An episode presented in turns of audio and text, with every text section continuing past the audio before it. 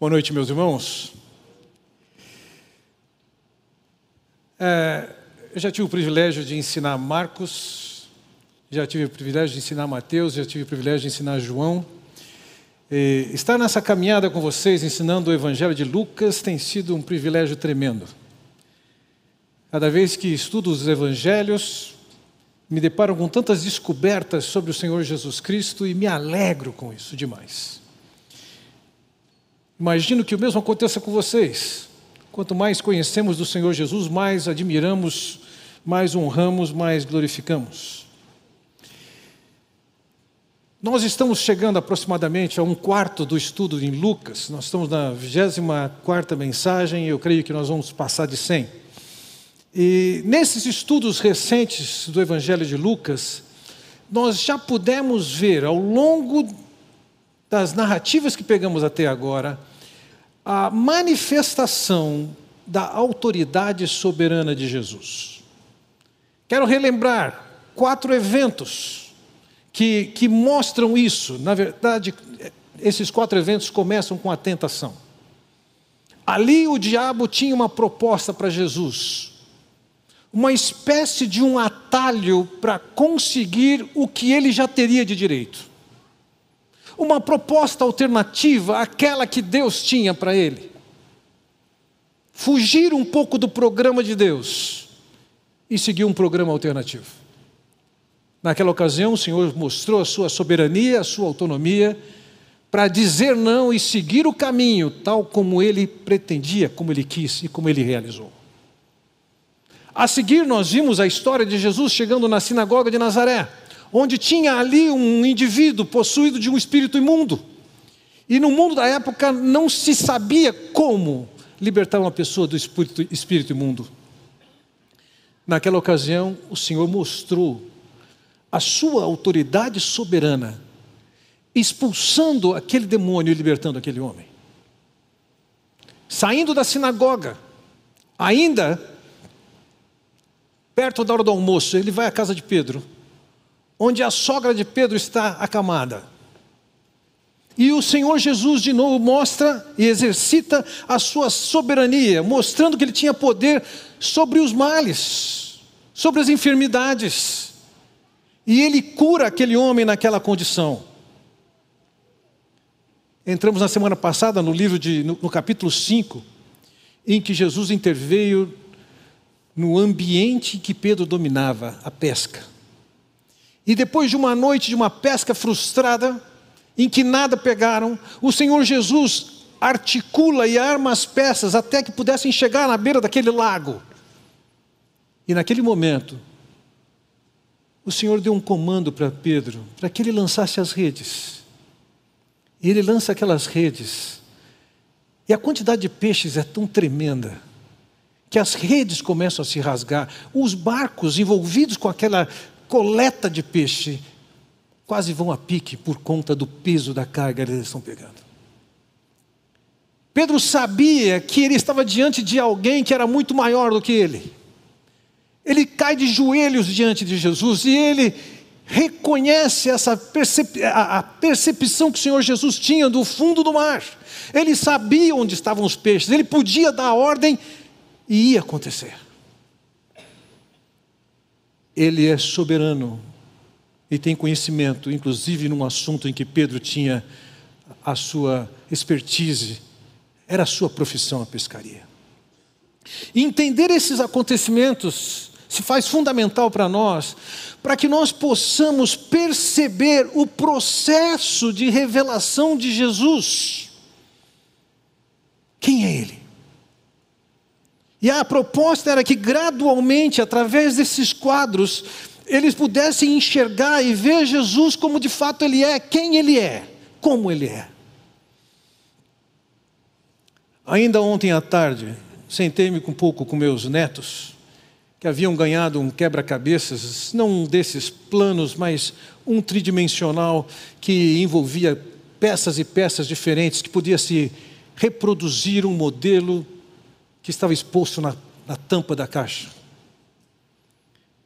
E tive que sentar com eles, e várias vezes precisávamos, esquece as peças, olha, olha para o desenho, identifica as peças. E vamos tentar reproduzir essas peças agora com as peças reais. Da mesma maneira como você pega um quebra-cabeça convencional e você pode separar as peças, quais são as que estão em linha reta, quais são os cantos, quais são as cores, e dessa maneira você vai montando o cenário, olhando para uma referência que é uma caixa. Naquela ocasião, essas manifestações iniciais do Senhor Jesus Cristo são peças que estão sendo dadas, são contornos, são cantos. São pontos que se destacam muito, que aquelas pessoas podiam ver na imagem original, que eram os, os escritos do Antigo Testamento, que falavam da vinda do Messias e descreviam características deles. E agora o Senhor Jesus aparece no meio deles. Eles têm como referência não uma imagem, não um desenho, mas uma descrição de vários dos profetas mostrando a chegada do Messias, do Cristo, que era Jesus. E as experiências que eles vão tendo com Jesus é descobrir uma peça e outra peça, até que eles possam formar na cabeça deles uma visão clara de quem é o Senhor Jesus Cristo. Os acontecimentos iniciais na vida de Jesus revelavam sua soberania e autoridade sobre coisas e seres. Agora nós chegamos numa passagem, e nós vamos focalizar metade dessa passagem, em que nós temos duas curas acontecendo. A primeira delas de um leproso, a segunda de um paralítico. Ambos eram vistos e conhecidos naqueles dias como pessoas amaldiçoadas, que estavam naquela condição por causa da punição de Deus. Ambos estavam além dos limites da medicina daquela época. Esses milagres, esses dois próximos milagres, revelam mais de Sua autoridade soberana, para que possamos concluir que Ele era mais do que um grande mestre. Olhar para Jesus como um grande mestre, como um grande homem, como um carpinteiro, ou mesmo como alguém que promove justiça social, é fugir completamente do quadro apresentado no Antigo Testamento. Nós podemos olhar para as Escrituras e olhar para as narrativas dos Evangelhos e descobrir muitas coisas sobre Jesus. Nessa noite, a minha proposta é que nos debrucemos sobre essa narrativa em torno do encontro do Senhor Jesus com aquele leproso alguém visto como amaldiçoado, sofrendo um castigo, uma punição de Deus por causa de pecados que ele deveria ter cometido. Em primeiro lugar, eu quero destacar com vocês que Jesus, ele se apresenta aqui como o soberano sobre a miséria humana. Vejamos no versículo 12. Estando Jesus numa das cidades, passou um homem coberto de lepra. Quando viu a Jesus, prostrou-se com o rosto em terra e rogou-lhe: Se quiseres, podes purificar-me. Bom, em primeiro lugar, Lucas não deu importância para o lugar em que isso aconteceu. Nós não sabemos em que cidade foi ali da Galiléia. Mas sabemos nitidamente, e não é tão nítido quando pensamos na, na, nas análises que nós podemos fazer hoje, é, que aquele homem sofria de lepra. Agora, Lepra não era naquele tempo somente a possibilidade de ranceníase, que é uma doença que foi bem identificada dois séculos atrás. Várias doenças que contemplavam desde algum tipo de erupção na pele, um inchaço e até mesmo alguma coisa que afetasse o nervo, era visto como lepra. E doenças diferentes estavam dentro da classificação de lepra, como lupus, psoríase, micose, favo ou seja, várias dessas doenças estavam presentes. Hanseníase também estava lá, ainda que não tivesse esse nome, não tivesse diagnosticado o seu agente, como é que ela alcançava, como é que ela era transmitida. Hoje nós podemos saber tudo isso, saber que ela, ainda que seja transmissível, 90% da população é imune a ela. Naqueles dias não era assim. Essas doenças, ela tinham uma característica de de desfigurar a pessoa. E a aparência era muito ruim, e ela era temida. O Antigo Testamento trazia orientações de como se devia agir com alguém que tivesse esses problemas de pele. Veja, em Levítico 13 é dito: as vestes do leproso em quem está a praga serão rasgadas, e os seus cabelos serão desgrenhados. Cobrirá o bigode e clamará: imundo, imundo. Será imundo durante os dias em que a praga estiver nele. É imundo, habitará só. A sua habitação será fora do arraial. A ideia de imundo aqui é uma classificação em termos cerimoniais. Um indivíduo que era classificado como imundo, ele não podia participar da cerimônia, do culto, das celebrações diante de Deus. Ele estava restrito, tinha muitas limitações. Naqueles dias, existiam as duas coisas que mais provocavam alguém por causa de se tornar imundo, era o corpo de um morto ou um leproso. Era a segunda opção, mais forte que tinha. Se alguém chegasse numa casa, abrisse a porta e colocasse a sua cabeça para dentro, e naquela casa tivesse alguém com lepra, essa pessoa já estava na condição de imundo. Assim, as medidas tomadas pela lei é que o indivíduo que estava com lepra, ele precisava ficar isolado, primeiro para proteger os demais que poderiam ser contaminados. Agora, isso trazia um peso social e emocional brutal. Um leproso, ele tinha que manter uma distância mínima de dois metros de uma pessoa sadia. Caso o vento tivesse vindo do lado dele para outras pessoas, das pessoas depois do vento, ele teria que manter uma distância não menor do que 45 metros. Ele não vivia com as demais pessoas numa casa. Ele era excluído da vida, ele era visto como incurável, ele era socialmente estigmatizado. Ele era um pobre, um excluído. A visão que as pessoas tinham estava debaixo de punição divina.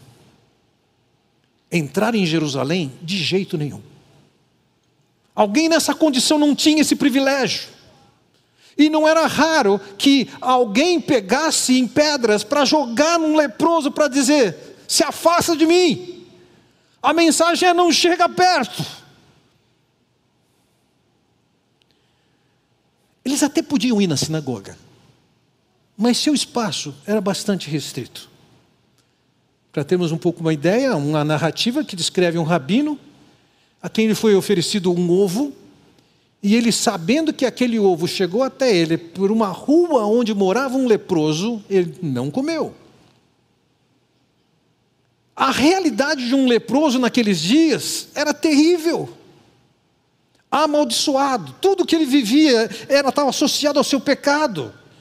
Um leproso, além da sua própria enfermidade, ele estava coberto de medo, de humilhação, de vergonha. E por outro lado, alguém sadio se aproximar de um leproso era absoluta insensatez. Não fazia sentido alguém chegar perto dele.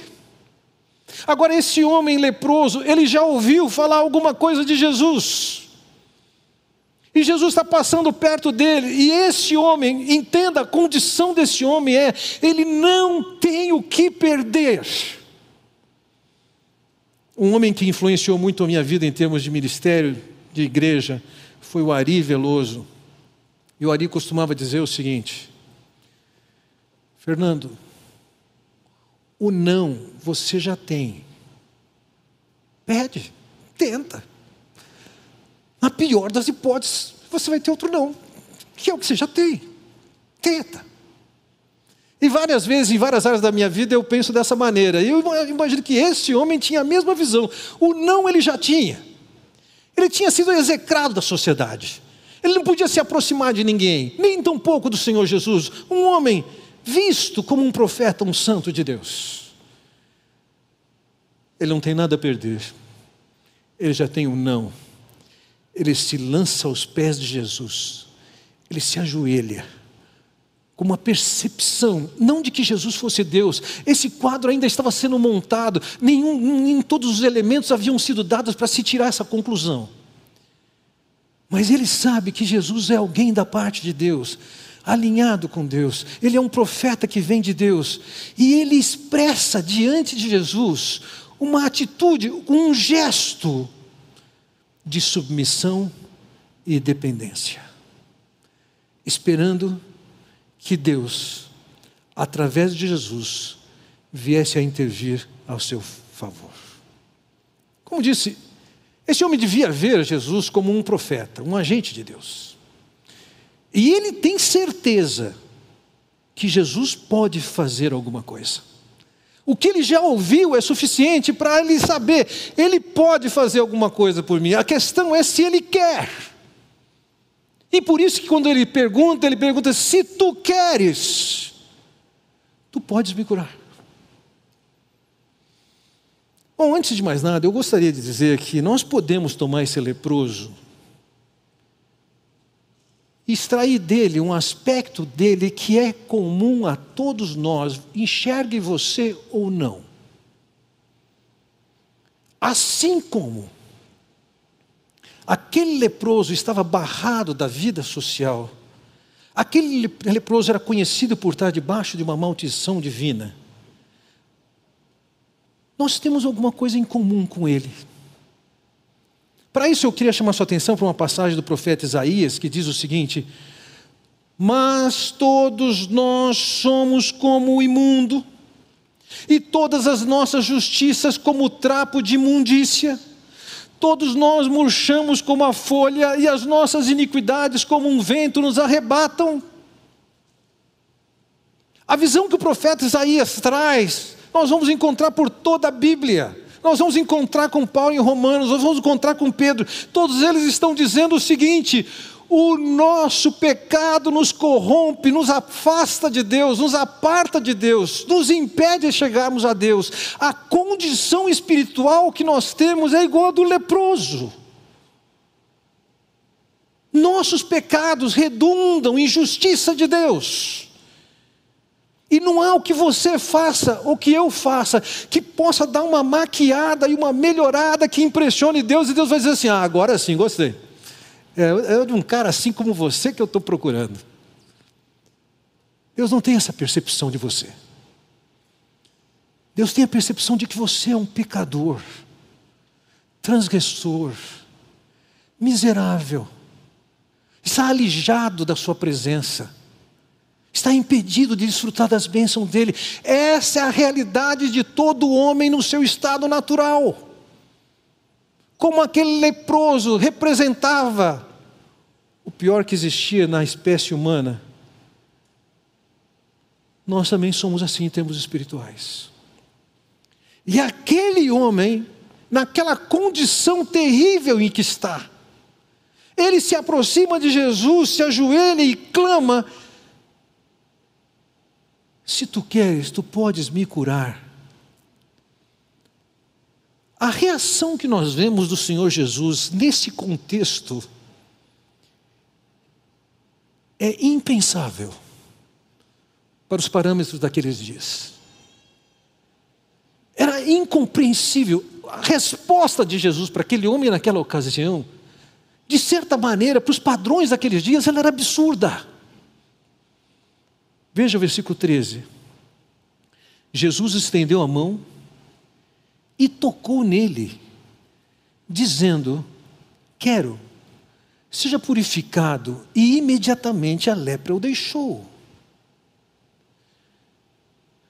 O normal, o esperado de alguém, o que seria razoável Jesus fazer para os padrões daqueles dias seria: sai daqui.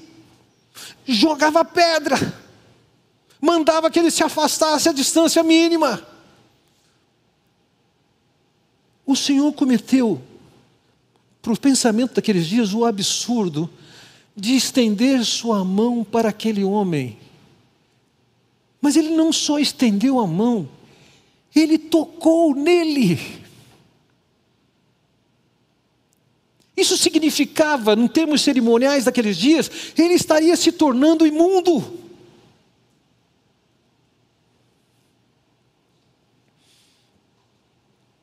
Vejam, em Marcos capítulo 1, versículo 41, uma passagem paralela, nós sabemos que Jesus, profundamente compadecido, estendeu a mão. A motivação de Jesus com aquele homem foi de compaixão. Não foi de condenação, não foi de tentar evitá-lo, não foi de se proteger. A ação de Jesus foi de se aproximar, de estender a mão, de tocar naquele homem. E como diz o versículo 13: Quero, seja purificado. E imediatamente a lepra o deixou. Entenda que o modus operandi de Deus, em termos dos milagres que o Senhor Jesus fazia, ele era marcado por isso. A cura era imediata. A pessoa não entrava num processo de cura. Ela não tinha que ir para casa e exercer a sua fé para se apropriar da cura. Ela era curada imediatamente. Ponto. Exatos dois domingos atrás, eu falei a vocês que Jesus é alguém que é soberano sobre as questões da saúde. E ele soberanamente decide, decidiu aqui, naquela ocasião, curar a sogra de Pedro. Depois dessa conversa, eu tomei conhecimento de três casos que eu desconhecia. Novos para mim, antigos em termos de terem ocorrido, mas três casos de pessoas que provaram das promessas de que Jesus teria curado as pessoas e não fez. E as pessoas que não tiveram seus queridos curados tinham que administrar agora um problema porque receberam uma promessa de Deus que não havia acontecido. No dia 21 de abril passado, estava sentado no sofá junto com minha filha, recebi uma chamada ao telefone, era um, uma chamada de FaceTime. Eu imaginei que fosse alguém conhecido, atendi, não era alguém tão conhecido, e, e a pessoa estava me dizendo: a Jane vai ser curada algumas horas mais, ela tinha partido. Esse tipo de, de modelo de cura prometida, de que não é imediata, não tem a ver com o modelo do Senhor Jesus Cristo. Você pode querer isso, eu posso querer isso, mas é Ele, na sua soberania, que pôde dizer para aquele homem: Eu quero seja purificado.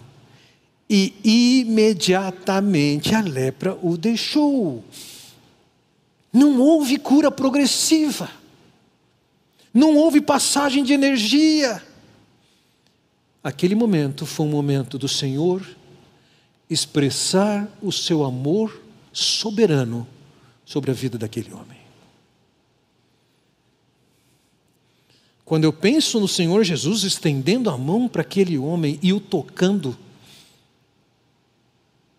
e dessa maneira, em termos cerimoniais, o Senhor Jesus se tornando imundo, eu não, não me furto a pensar que o Senhor Jesus Cristo veio até nós, e naquela cruz ele estendeu os seus braços, por misericórdia, por compaixão, e não se tornou puro, impuro, cerimonialmente. Ele assumiu os nossos pecados, as nossas culpas, sofreu o castigo de Deus, a justiça de Deus. Para que assim como aquele miserável do leproso fosse curado, nós possamos ser curados, perdoados, libertos de nossas culpas, para podermos chegar a Deus livremente. Naquele quadro, o Senhor dá algumas orientações para aquele homem depois que ele é curado. Veja, versículo 14: Então Jesus lhe ordenou: Não conte isso a ninguém, mas vá mostrar-se ao sacerdote e ofereça pela sua purificação os sacrifícios que Moisés ordenou, para que sirva de testemunho. Quando você lê uma frase como essa, Não conte isso a ninguém, você pode questionar até um pouco da ingenuidade de Jesus. Eu já aprendi o suficiente para saber o seguinte: certos assuntos não tem jeito, não tem como se manter em sigilo. Eles viram à tona. Eventualmente alguém pode vir me contar uma história e o pedido da pessoa é que ela que eu não conte aquilo para ninguém. Por, por princípio, o que eu ouvi dentro do meu escritório eu não conto para ninguém. Nem para minha esposa eu contava. Mas a pessoa me fala assim: olha, eu gostaria que ninguém soubesse disso. Eu falo assim: não tem jeito. Não vão saber por mim, mas a informação é tão quente que vão saber. Alguém vai vazar. Eu não estou com vontade de falar sobre isso, vai saber, fique, tenha isso como certo. Na minha tolice, se eu enxergasse Jesus como menor do que ele é, eu ia dizer para o Senhor: Ô Senhor, não seja ingênuo. Você acha que esse cara vai conseguir ficar sem falar o que aconteceu com ele? O que o Senhor Jesus queria não era o sigilo, o silêncio sobre o que tinha para acontecer.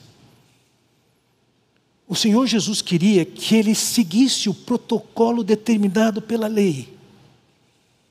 Veja, não conte isso a ninguém, mas vá mostrar-se ao sacerdote e ofereça pela sua purificação os sacrifícios que Moisés ordenou.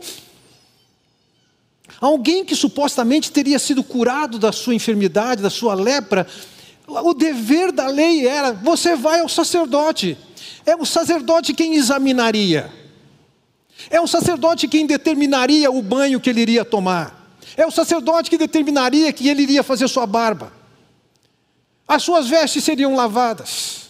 Ele sacrificaria animais, óleo, grãos, como fazia parte daquela celebração. E depois de oito dias nesse processo, então o sacerdote ia dizer para ele: Você está limpo. O que o Senhor Jesus quer nesse momento não é que ele não conte que a notícia não aconteça. É lógico que ela ia acontecer. Se ele sabia o que os peixes, que os peixes estavam no fundo do mar quando ele mandou que se lançasse as redes, ele sabia o que aconteceria com aquela informação. O que ele queria era um pouco mais do que isso. Não era hora de se indispor com a liderança judaica. Não era ele que iria dizer fica limpo e está tudo em ordem, agora ignora lá os sacerdotes. Não, o Senhor se dispôs com a liderança judaica, e foi essa indisposição com a liderança judaica que foi o motivo superficial que o levou à cruz. O motivo principal é que ele estava lá para morrer pelos seus pecados e pelos meus pecados. Ele está seguindo a rotina, o protocolo daqueles sacerdotes. Agora, observe, no final desse versículo 14, é dito assim: para que sirva de testemunho. Ele deveria ir aos sacerdotes para que sirva de testemunho. Há bastante especulação sobre isso. Que testemunho? Do que? Para quem? Para mim está claro, o testemunho seria acerca de Jesus aos sacerdotes. Aquele homem chegando aos sacerdotes e contando a sua experiência com Jesus e a cura da sua lepra, e estava dando um testemunho de quem era Jesus, o seu poder, a sua misericórdia, a sua compaixão, o seu interesse por ele. Aqueles sacerdotes ouviriam isso, eles tinham condições de olhar para a caixa do quebra-cabeças e falar: será que é o Messias?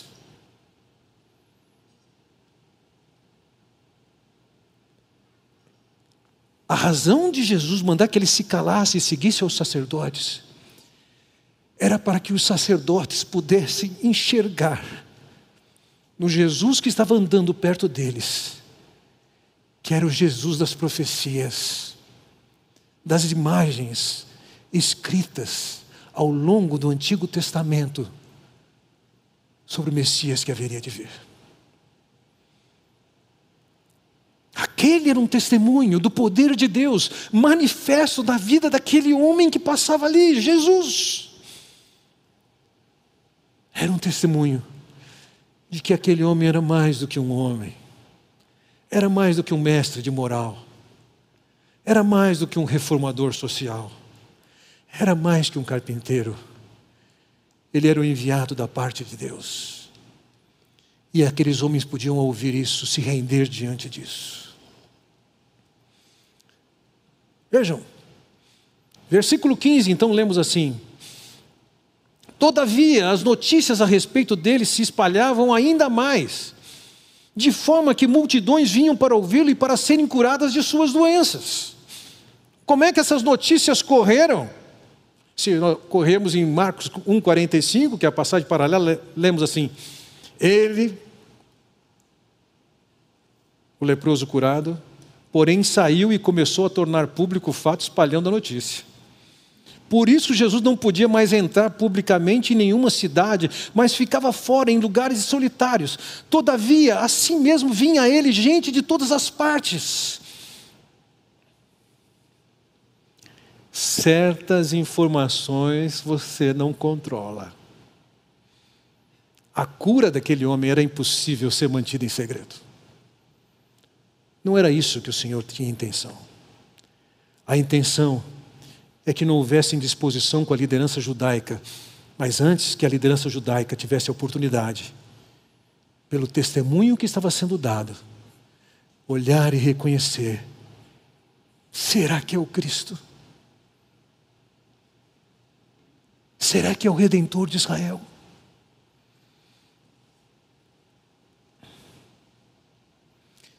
Na relação de Jesus com aquele homem, o Senhor fez a sua parte. Apesar da sua condição miserável,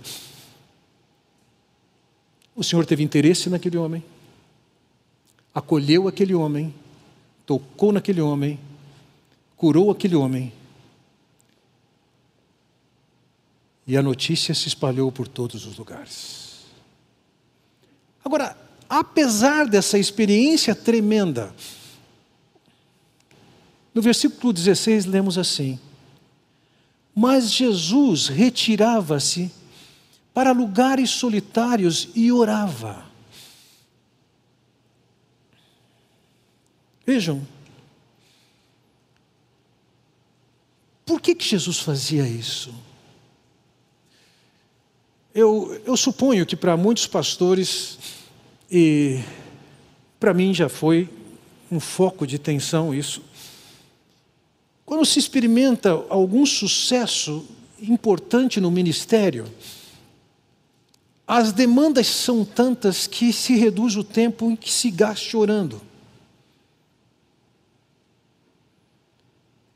No caso do Senhor Jesus, ele estava sim num, num, nível de popularidade, de aceitação, de aprovação, de fama fantásticos.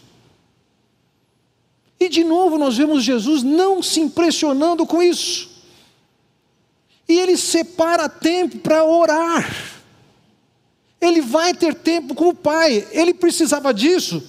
De uma certa forma, sim. Por quê?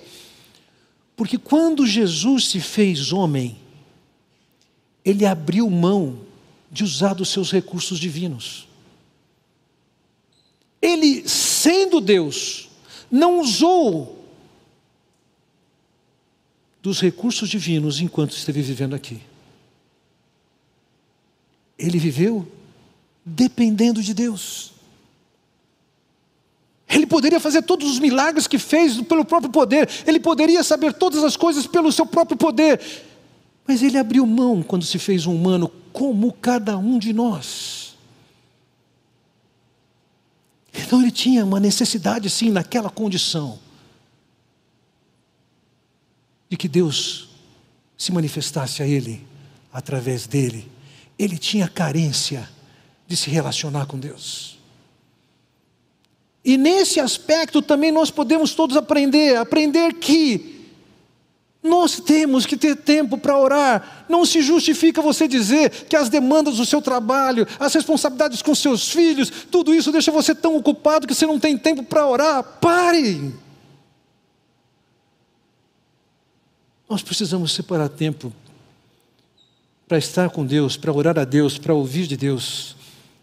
Não tem agenda importante. Não tem dia sobrecarregado que justifique nós deixarmos de lado aquele tempo que nós podemos separar para estar com o Senhor, para falar com o Senhor, para ouvir a voz do Senhor. Mas o que eu quero deixar de mais forte para todos nós nessa noite é que o Senhor jamais desprezou o desprezível, jamais ignorou um miserável.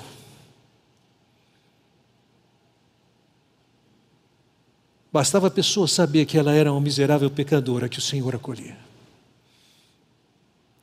Há um hino conhecido que diz o seguinte: Tal qual estou, eis-me, Senhor, pois o teu sangue remidor verteste pelo pecador, ó Salvador, me achego a ti. Tal qual estou sem esperar que possa a vida melhorar, em ti só quero confiar, ó Salvador, me achego a ti. Tal qual estou e sem poder, as faltas podes preencher, e tudo quanto me é mister, ó Salvador, me achego a ti.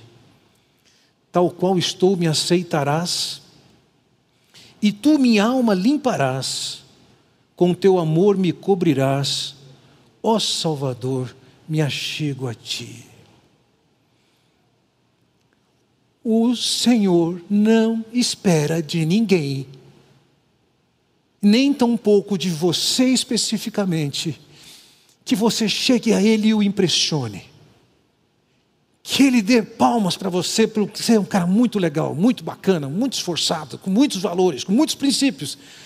É como Isaías disse: nossa justiça é como trapo de imundícia é absolutamente insuficiente para as exigências de Deus, é absolutamente incompatível com a santidade de Deus, mas ao mesmo tempo Ele é aquele que estende a mão e toca o leproso.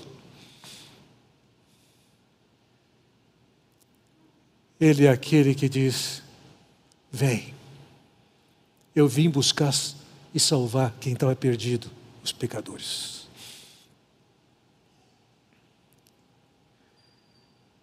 Em Mateus capítulo 5, versículo 3, ele coloca esse princípio muito claramente para nós, quando ele diz: Bem-aventurados os humildes de espírito, porque deles é o reino dos céus.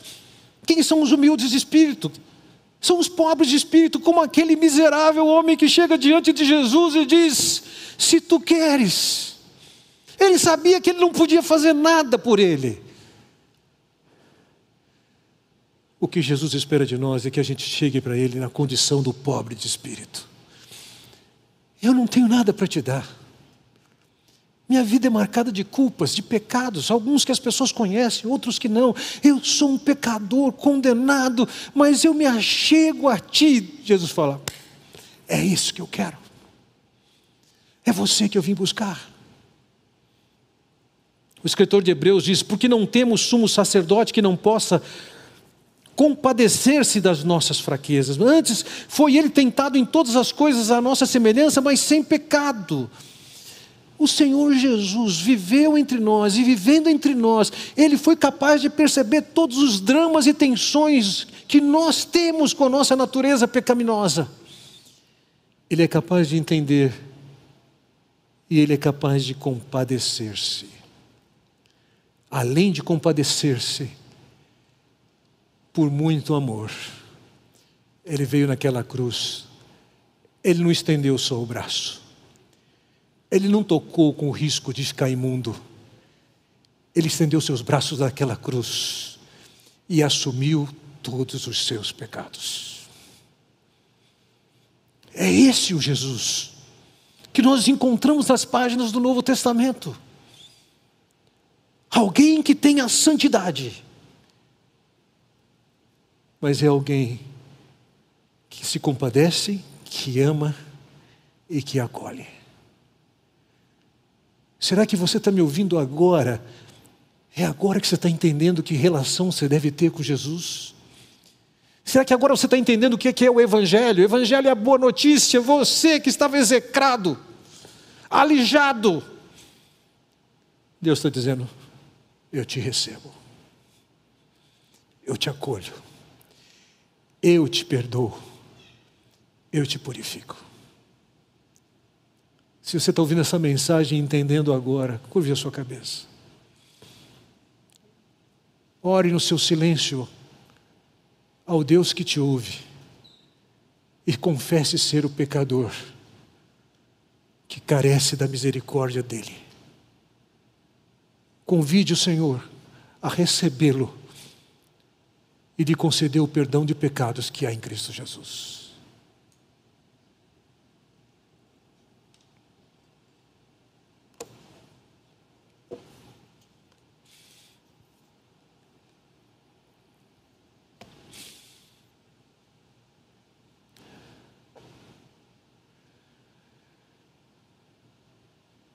Ó Pai Celestial, quão enriquecedor é olhar para a Tua palavra e conhecer mais do Teu Filho Jesus quando passou entre nós. Que impressionante! Pai bondoso, que o Teu Espírito tire de nossos olhos qualquer escama qualquer filtro que nos impeça de enxergar quem é o Senhor Jesus. Que sejamos por Ti capacitados a enxergar o Teu propósito em nossas vidas, de nos salvar por meio do Senhor Jesus Cristo. Que o Senhor encaminhe cada uma das pessoas que aqui está, que está começando, engatinhando, em Te buscar, em conhecer mais o que o Senhor tem para elas que haja da parte delas ações objetivas de ir encontro a, encontro a Ti, para desfrutar da Tua compaixão, do Teu amor, do Teu interesse por nós. Eu oro no nome do Senhor Jesus Cristo. Amém. Deus os abençoe.